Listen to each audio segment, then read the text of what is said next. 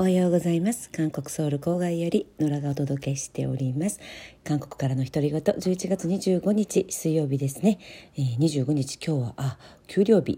給料日で、えー、こっちはね、えー、給料日の日が多いんですけれども皆さんいかがお過ごしですか、えー、今朝のソウルもどんより曇っていて、えー、気温もね、えー、私がいるところで0度ちょうど0度でした、えー、昨日はね氷点下だったので、えー、今日は少し暖かくなればなと思っています、えー、さて今日はね、えー、ちょっといろんな話題があるんですけれども何を選ぼうかなと思っていて昨日ね、えー、ブランドタクシーを見かけたのでタクシーのお話ををしたいとまずしたいと思います。でブランドタクシーっていうのがねものすごく韓国で増えています、えー、この5ヶ月で今年に入ってねこの5ヶ月で約7倍に増えたということで特にねソウル首都圏で、えー、ブランドタクシーがとっても増えています。であのブランドタクシーって何かというと、まあ、一般よりもね少し高めなんですけれどもあの高級なサービスが受けられるタクシーで、えー、とても消費者からのニーズも高いということで今まで模範タクシーっていう韓国には模範模範的模範タクシーシーっていうね黒い車体の模範タクシーっていうのがあるにはあったんですがそれはなんかもうアナログ的っていうかね古いただ高いだけっていう感じでもうもちろん運転手さんもすごく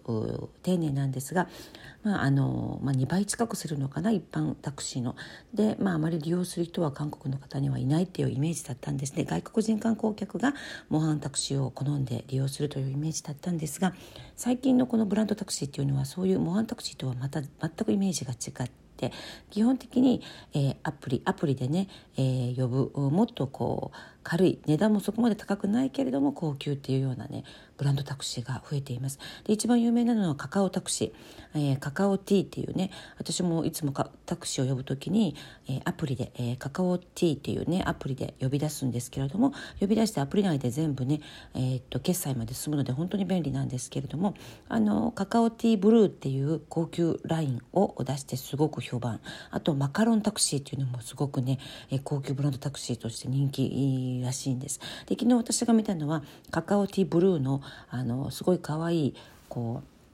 スティッカーがついたあのカカオトークのね、えー、可愛いスティッカーがあちこちについたタクシーだったんですけれどもどんな風に普通のサービスと違うのかなって、えー、いろいろ話を聞いてみるともうまあ人工知能を使った AI 配車サービスとかっていうのはまあ当たり前でねあのーまあ、一番近いタクシーがすぐにやってくる、まあ、基本5分以内に来ますね。私は自宅の駐車場に呼ぶんですけれども3分ぐらいで大体、えー、呼び出した後3分ぐらいで、えー、来るっていう感じですね。でその高級バージョンのブルーの方は普通のカカオタクシーとどう違うのかっていうとあの例えば、えー、車の中にね、えー、空気専門の空気清浄機がつけられていて、まあ、か匂いとか、えー、空気の、ね、状態がいいということと携帯電話の充電ができたりと、まあ、あの一般の、ね、タクシーよりももうもちろん親切でとそういう差別化を図っているみたいでね。そんなに値段も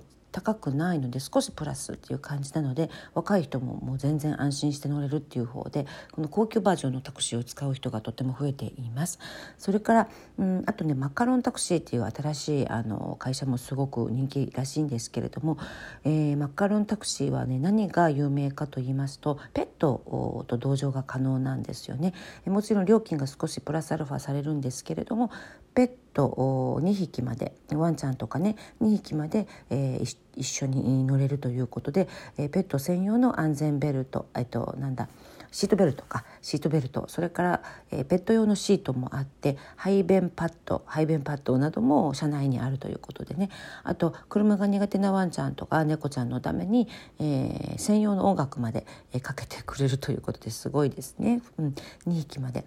可能ということであとねお年寄りとか患者さんの医療サービスとしてもねここがとても差別化を図っていてドライバーさんが病院まで、えー、連れて行ってくださって病院の前でねこう引き渡しというかね、えー、きちんと専門のマネマネージャーさんと、えー、事前に打ち合わせをしてこう病院の診療まで同行してあげるサービスっていうのもねプラスアルファであるそうです。あと自転車を乗せられるサービスもあって自転車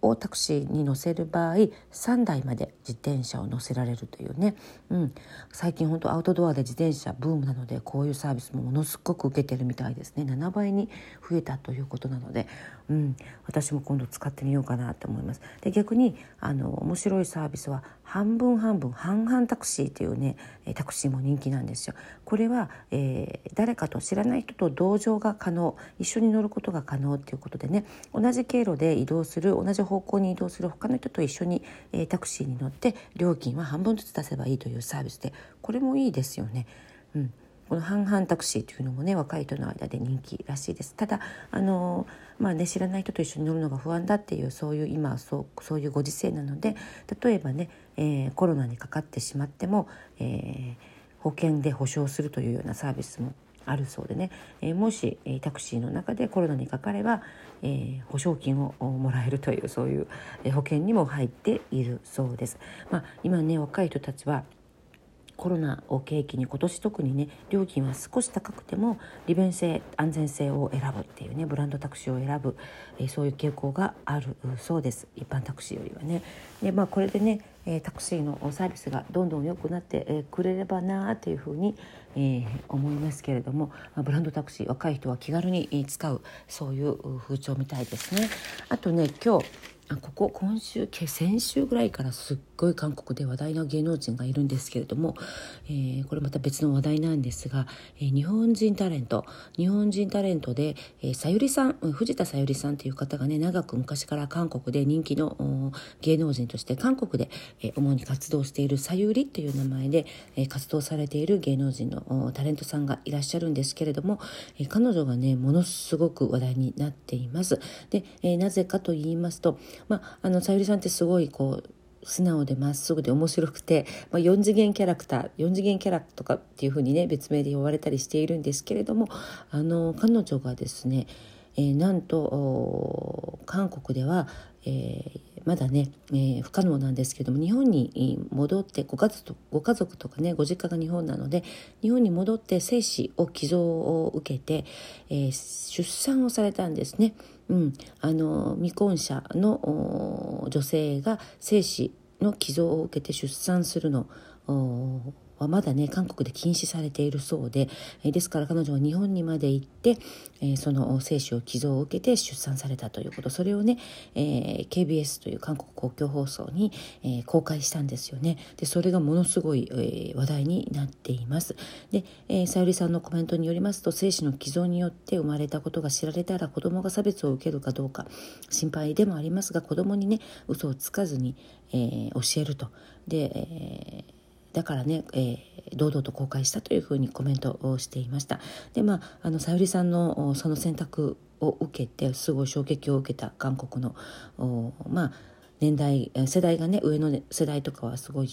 衝撃を受けたみたいなんですけれども若者世代は全然もう皆さん応援の言葉を送っています。さゆりさん。韓国でねお父さん父親のいない子供を大あの育てるのは大変だけれども応援しますとか、えー、ものすごく応援の言葉が殺到しているみたいです。SNS にね。であの今の若い人のこれがうん考え方を映し出しているというふうにこう新聞のコラムとかでも分析していてやはりあの結婚しなくても子供を持ってもいいじゃないかっていうねあの若い人の認識の変化っていうのを意識の変化っていうのをねもう今半分以上の若者がそう思ってるっていうことをこう上の世代は受け入れないといけないというふうなねコラムを今日今日も新聞に出ていました。えー、子供を中絶することもそうだけど子供を産むことも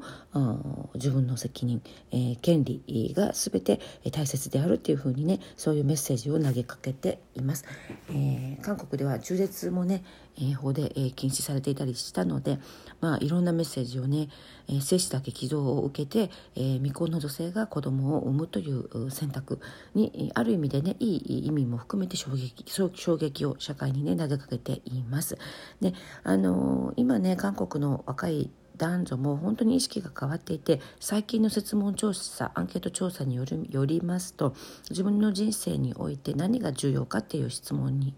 についてね男女若者男女全てが、えー、仕事と個人生活仕事と個人生活が一番大事でそれは、えー、パートナーシップであったりつまり恋愛とかねパートナーとのパートナーシップであったり子供よりも大切だと重視しているという答えが出ました。仕事と自分の個人生活がパートナーシップや、えー、恋愛や子供よりも大事だというふうに若い人は答えています。であの特にね女性はあの出産の前提条件で、えー、パートナーの育児参加とかえー、家事の負担をね80%近くの女性が条件として挙げているっていうこともあっていやどんどん本当に意識がね、えー、変わっているなというふうに思います。日本でも流行した82年生まれキム・ジヨンだったっけ？あの本がありますよね、えー、映画化されてコン・ユーさんが主演したりしたんですけれどもあの映画を見てもあの本当に共感する韓国の女性が多くてもうかなりねあの MeToo 運動とかも経て、えー、男女平等に対する意識は若い韓国えー、男女の中でもう急速に高まっているなというふうに思います。最近未婚という言葉も使わずに非婚というふうに言うんですよね。非婚。非。あ非婚結婚しない選択をしたという意味を込めて、えー、未婚ですじゃなくて非婚ですというふうに非婚主義ですとかね、えー、そういうふうに、えー、読んでいます。そしてこのさゆりさんの非婚出産あに対してもあのエールを応援のね、えー、言葉を送る人の方が若い間若い人の間では、えー、とても多いということでね、えー、韓国社会の変化特に若者世代の考え方のね、え変化、え自発的非婚母非婚母、うん、非婚の母に自発的に非婚の母になったさゆりさんに対する支持をたくさんの人が送っていて、えー、マスコミでもかなり大きく取り上げられています。というニュースでね、えー、最近話題になっている、えー、韓国のトレンドニュースについてお送りしました、え今日は水曜日ですね。皆さん今日一日も健やかにお過ごしください。韓国より野良でした。さようなら。アンニョン。